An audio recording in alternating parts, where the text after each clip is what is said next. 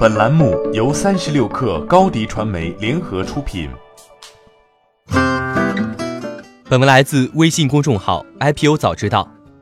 长租公寓服务商轻客公寓最近正式向美国证券交易委员会递交了 F1 招股文件，希望以发行 ADS 的形式募资至多达一亿美元。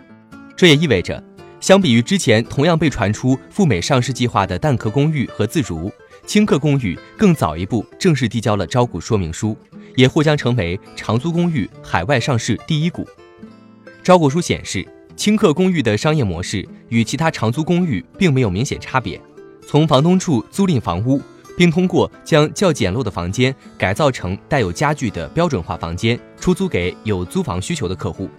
值得注意的是，青客公寓还引用着实咨询的数据表示。无论是他们与房东之间签约的合同期限，还是租户的租赁时间，都是国内主流长租公寓运营商之最。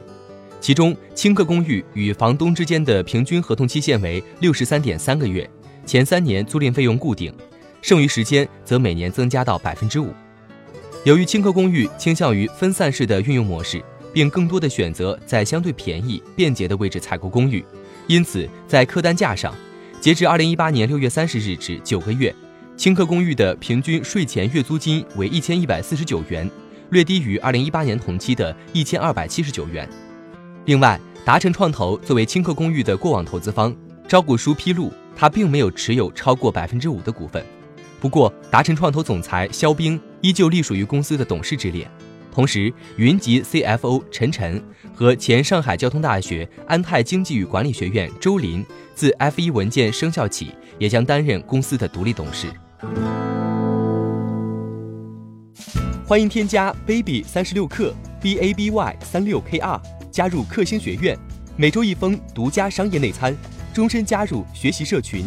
聊风口谈创业，和上万课友一起成长进化。